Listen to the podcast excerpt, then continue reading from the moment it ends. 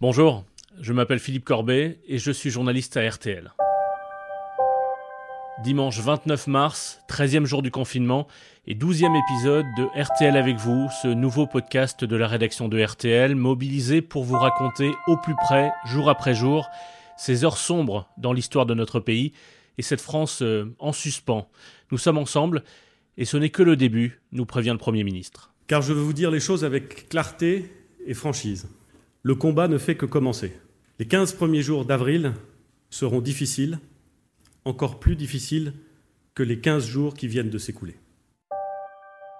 Alors dans cet épisode de RTL avec vous, parole aux malades. Je voudrais vous faire écouter sur la longueur deux témoignages qui ont particulièrement retenu mon attention ces dernières heures, ces derniers jours sur l'antenne de RTL. Deux auditrices malades qui ont été contaminées par le virus et qui ont voulu raconter sur l'antenne de RTL ce qu'elles vivent. Dans quelques minutes, vous entendrez euh, Ingrid en Bretagne. Mais d'abord Dominique, elle a 62 ans, elle est infirmière dans un EHPAD, mais depuis le 12 mars, elle est hospitalisée à Garches, en région parisienne, et elle était sur RTL euh, hier matin avec Stéphane Carpentier. C'est très très compliqué, c'est très fatigant. Quand j'entends certaines personnes dire que c'est une simple grippette, ce n'est pas une simple grippette. Vous nous racontez quels ont été les, symptômes, euh, Dominique? Alors ben moi j'ai travaillé euh, le week-end du, 7, 8 et 9 mars et j'ai eu donc des premiers signes euh, à type de frisson. J'avais froid. mes collègues qui me disaient mais écoute non euh, dehors euh, il fait pas froid du tout. Mais moi j'avais anormalement froid. Donc ça c'était les, trois jours de mon travail. Le mardi, première journée de, de, repos. Alors là j'ai eu une fièvre, une toux très importante, une fatigue et beaucoup de courbatures avec une fièvre qui a qui montait donc euh, très rapidement. Donc j'ai contacté le SAMU et euh, ils m'ont dit euh, que au regard euh, bah, de mes problèmes de santé, de mon activité professionnelle, il fallait que je sois dépistée donc à l'hôpital de Garches. Voilà. Dépistée positive donc et, et du coup hospitalisée. Voilà. 12 mars, ça fait donc plus de, plus de 15 jours maintenant, hein, deux semaines complètes. Euh, Dominique, vous vous sentez pas mieux? C'est-à-dire qu'il y a toujours des fièvres qui viennent, qui s'en vont, des difficultés respiratoires? Quel est le concret?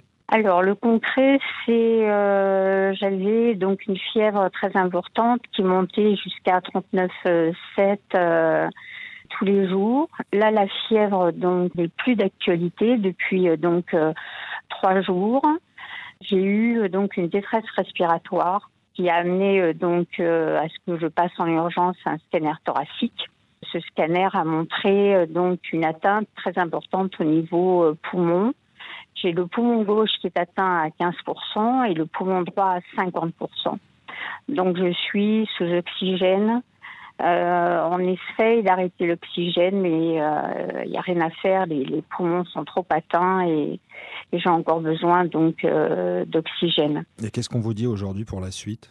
Alors, euh, il y avait un espoir avec euh, la chloroquine, mhm. donc tout le monde parle. Mais comme je suis en milieu hospitalier, il y a eu beaucoup d'électrocardiogrammes pour voir si je, je, pouvais avoir ce traitement. Et malheureusement, ben, j'ai des troubles donc cardiaques qui ont fait que je ne peux pas recevoir donc ce traitement. Mhm. Dans les symptômes, est-ce que vous avez perdu le goût aussi, l'odorat, comme on, comme on le dit ces derniers temps? Alors euh, oui, j'ai tous les aliments euh, ont le même goût. J'ai une bouche très très sèche parce que je pensais, et pourtant je suis du métier, je pensais que c'était un virus qui attaquait uniquement euh, les poumons et en fait non. Là, j'ai des prises de sang tous les jours parce que il peut aussi avoir une atteinte du foie. Euh, il peut avoir une atteinte donc des reins. C'est une surveillance euh, continue, je dirais. Et euh, les médecins bah, ne connaissent pas ce virus. Mhm. Donc, ils se servent de toutes les observations, de tout ce que nous, on peut être amené donc à, à leur dire. Est-ce que votre situation du moment, là, en ce samedi matin où on se parle, Dominique, ça vous inquiète? Alors, ça m'a inquiété au tout début parce que euh, quand on est euh, personnel euh, soignant, on se croit complètement à l'abri. Et puis au départ, donc il y avait une, une telle fatigue, un tel épuisement que je n'avais aucun espoir en fait. Donc euh, psychologiquement, c'est très dur parce que euh, on est euh, coupé de la famille, on n'a pas droit à des visites. Ça a été très dur hein, mmh. parce qu'on n'a plus aucune force. Il faut comment dire trouver des ressources, des ressources en soi pour se dire ah ben non quoi, il faut que je remonte la pente.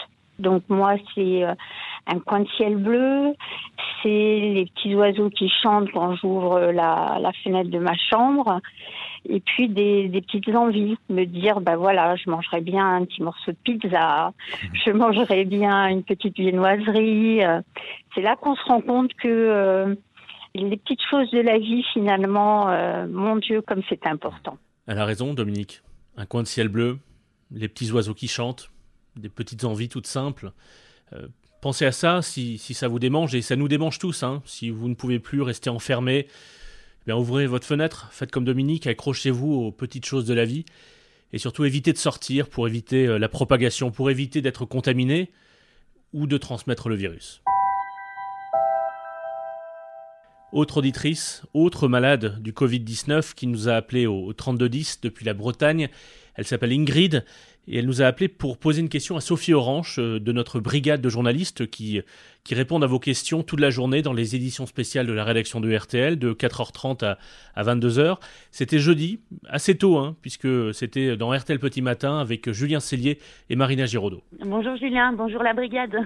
On vous avait eu au téléphone il y a il y, a, il y a quelques jours. Ça fait maintenant trois semaines que vous avez été testé positive au, Covid. Racontez-nous, euh, est-ce que vous ressentez encore la maladie, encore les symptômes? Ben, encore les symptômes, oui. J'étais un peu déçue parce que j'ai été testée dimanche au bout de 15 jours pour voir si justement j'étais encore positive ou pas. Et je l'étais encore. Donc euh, double peine euh, à cause de la pathologie cardiaque, donc ça c'est pas drôle. Oui, parce que vous avez une pathologie cardiaque à côté. Ouais, qui donne de la fièvre aussi et des essoufflements, donc euh, voilà. Mais petit coup de mou dimanche, mais non, les symptômes sont toujours là quand même, donc c'est vrai que c'est long, ça commence à être long. Ça veut dire que trois semaines après, vous ressentez encore des difficultés à, respirer. Est-ce que là, il y a des hauts et des bas, parce que c'est ce qu'on entend parfois. Oui. Tout à fait, ouais. C'est ce que j'entendais le maire là de la commune tout à l'heure qui disait qu'il avait eu au bout d'une dizaine de jours, euh, tout d'un coup, des symptômes. Euh, moi, l'autre fois, j'ai eu pendant deux, trois jours des courbatures. Je ne savais pas du tout ce qui se passait, donc ça fait, ça fait un peu peur. On se dit, mince, euh, qu'est-ce qui se passe encore Et puis après, c'est passé, ça a diminué. Des fois, il n'y a pas de chef du tout, puis tout d'un coup, ça peut monter à 39 sans raison. Quoi. Ça, ça, doit être assez désespérant de ne pas savoir si c'est terminé à chaque fois. Oui, bah, il y a l'espoir en se disant bah, je vais tester, ça va aller, euh, tout va bien. quoi. Et puis euh, non, bah, finalement, non. Tant pis, on continue la, la quarantaine. Ouais, vous êtes toujours isolé, toujours confiné, j'imagine Complètement, à 100%, ouais. Euh, vous allez être de nouveau testé quand? En fin de semaine, dimanche ou lundi, normalement. Bon, on espère pour vous que, que vous en aurez terminé avec ce, ce, fichu virus. Vous avez une question pour Sophie, Ingrid, je crois. Ouais, j'aimerais bien savoir si une fois totalement guérie, peux à nouveau être infectée. Alors, on va être plutôt rassurant, Ingrid, euh, même s'il n'y a pas de certitude. Mais a priori, non. Euh, même si c'est vrai, on manque de recul, évidemment, puisque cette maladie n'a que quelques semaines. Mm. Mais a priori, on peut dire que les patients sont immunisés, puisque votre sang, Ingrid, et puis le sang des, malades, contient des anticorps qui ont permis de lutter contre le Covid-19. Donc, a priori, il n'y a pas de raison de l'attraper une deuxième fois. Mais pendant combien de temps allez-vous être protégé? Trois mois, six mois, un an, 18 mois? C'est évidemment beaucoup trop tôt pour le dire. On avance en marchant. Hein si on, mmh, si on mmh, peut mmh. dire. On, manque vraiment encore euh, d'expérience. On répondra sans doute dans plusieurs mois à cette question. Donc non, a priori, Ingrid, vous pourrez souffler une fois que vous serez guéri, mais souvenez-vous en tout cas que même guéri, euh, vous allez être euh, contagieux encore pendant, pendant quelques jours. Voilà. Pareil, entre 8, 14, 20 jours, voilà, on manque un peu de recul. voilà, vous avez l'air très précautionneuse et, si tout le monde était comme vous, ce serait formidable. Bon, bah restez bah, à la maison, Ingrid. Hein. Ouais, et puis j'aimerais bien que mes voisins âgés arrêtent de sortir toute la journée pour aller une fois chercher le pain, une fois chercher le journal, une fois chercher la viande. Ils font que ça. Bon ben voilà, c'est l'appel d'une malade. Donc écoutez-la ce matin, restez à la maison et si vous devez sortir une fois, faites toutes vos courses d'un coup, n'en sortez pas 12 fois dans la, dans la journée. Exactement. Restez à la maison, c'est une malade qui vous le dit ce matin, Ingrid, et ça fait trois semaines qu'elle en souffre de ce fichu virus. Merci en tout cas pour votre appel, Ingrid, depuis, depuis la Bretagne ce matin. Alors on a tous plein de questions en ce moment, tant ce qui nous tombe dessus est, inattendu et bouleverse totalement nos vies. Donc toutes vos questions, qu'elles soient euh, euh, médicales, économiques, si vous n'avez pas compris telle ou telle euh, décision ou consigne du gouvernement, si vous voulez nous soumettre un problème spécifique pour tel ou tel métier, toutes ces questions vous pouvez les poser à RTL et on tentera d'y répondre. Euh, vous pouvez aussi, euh, comme l'ont fait euh, Dominique comme, et, Ingrid et beaucoup d'autres sur l'antenne de RTL ces dernières semaines, nous appeler pour, pour nous raconter ce que vous vivez, si vous êtes soignant, si vous êtes, si quelqu'un de votre famille est malade, si vous êtes malade, comme ces deux témoignages que vous venez d'entendre, si vous êtes chauffeur routier, si vous travaillez à la caisse d'un magasin, force de l'ordre, ou tout simplement si vous voulez apporter votre regard sur ce moment très particulier euh, qui restera dans notre histoire et, dans nos mémoires, eh bien, appelez le 3210 quand vous le souhaitez. Si, euh, quand vous appelez, personne ne peut répondre, si le standard n'est pas ouvert, eh bien, vous laissez un message sur le répondeur. Vous pouvez aussi laisser un message sur la page Facebook RTL. Et puis, il y a une adresse électronique qui est assez, euh, qui est assez utile si vous voulez nous joindre. C'est témoin au pluriel rtl.fr, témoin at rtl.fr. Vous pouvez d'ailleurs nous envoyer sur, euh, sur cette adresse électronique des photos ou des récits de vos, vos, heures de confinement si ça vous amuse, des dessins d'enfants. On essaiera de, les collecter et de, les mettre sur le site euh, par exemple. À propos de confinement, dans le journal attendu euh, à la mi-journée, le samedi sur RTL, Anne Le Henaf a passé un coup de fil à Benjamin Biolay qui est enfermé chez lui comme nous tous et il a enregistré une reprise pour cette édition spéciale de RTL. Bonjour. Bonjour, comment ça va? Très bien, et vous? Bah écoutez, très bien. Comment ça se passe ce confinement pour vous alors? Bah, je suis comme tout le monde, hein. je suis confiné chez moi, je fais attention et je sors que pour faire des courses. C'est promener le clébard, bah oui, il faut. C'est marrant quand les rares fois où on, marche, on a une forme de peur qui n'est pas une vraie peur parce qu'il n'y a absolument personne, il n'y a, pas de réelle menace à part, à part le virus qui, qui, est une réelle menace, c'est sûr, mais il n'y a pas de, vous voyez, il n'y a pas d'agresseur, il n'y a pas de truc, il n'y a pas de. Mais c'est étonnant, il y a un côté film d'anticipation. Euh, c'est stupéfiant. Là, je commence à m'habituer à voir Paris euh, désert. C'est étonnant de voir ça. Est-ce que ça vous inspire? Est-ce que ça vous amène à, composer différemment ou à réfléchir autrement euh, à ce que vous créez? Non, je dois vous avouer que non. Je, je, prends du plaisir à, prendre ma guitare et à, à, prendre les chansons des autres, à faire des trucs, mais je ne suis pas très inspiré par la situation. Je, crois que vous postez régulièrement sur. Euh, oui, tous les jours, une petite chanson, mais pas de moi. c'est pour ça que c'est j'ai l'impression que ça, ça, fait plaisir à, quelques personnes et ça me fait très plaisir. Et puis, c'est bien pour ma discipline aussi, moi, de continuer à le faire un peu ce que j'aime, quoi. Même si, bon, j'ai qu'une guitare, j'ai pas, j'avais pas prévu le coup, donc j'ai pas beaucoup de matériel. Vous n'avez pas de studio chez vous, vous ne pouvez plus y aller ouais. Vous avez composé une reprise hein, spécialement pour, euh, pour ce journal inattendu et pour les auditeurs de RTL. C'est une reprise de qui?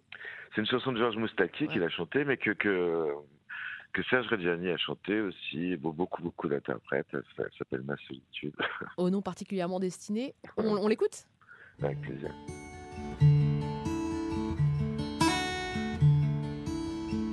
Pour avoir si souvent dormi avec ma solitude, je m'en suis fait presque une amie, une douce habitude. Elle ne me quitte pas d'un pas, fidèle comme une ombre elle m'a suivi ça et là, aux quatre coins du monde. Non, je ne suis jamais seul avec ma solitude. Quand elle est au creux de mon lit, elle prend toute la place. Et nous passons de longues nuits, tous les deux face à face. Je ne sais vraiment pas jusqu'où ira cette complice Faudra-t-il que j'y prenne goût ou que je réagisse? Non, je ne suis jamais seul avec ma solitude. Par elle, j'ai autant appris que j'ai versé de larmes. Si parfois je la répudie, jamais elle ne désarme Et si je préfère l'amour d'une autre courtisane, elle sera mon dernier jour, ma dernière compagne. Non, je ne suis jamais seul avec ma solitude. Non, je ne suis jamais seul